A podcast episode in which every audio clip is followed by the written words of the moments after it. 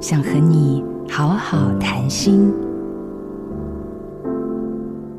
老妈为了防小偷，一进家门就要锁门，而且内外要锁好几道，常常都会忘记老爸去散步了，然后把老爸锁在外面。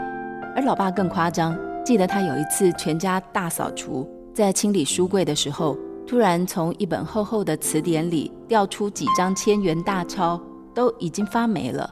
原来是自己几年前藏的私房钱，不想全部上缴老婆。结果藏着藏着，连自己都忘记了。生活里这样的事情很多，每个人都有想要保护的东西，这就是心理学上所谓的防卫机转。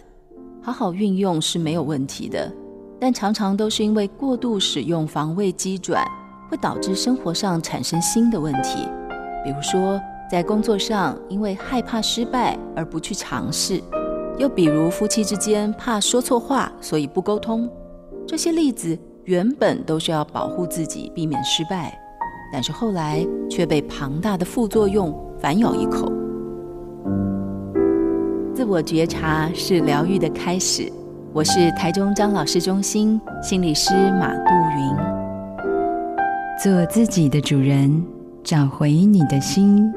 印心电子，真心祝福。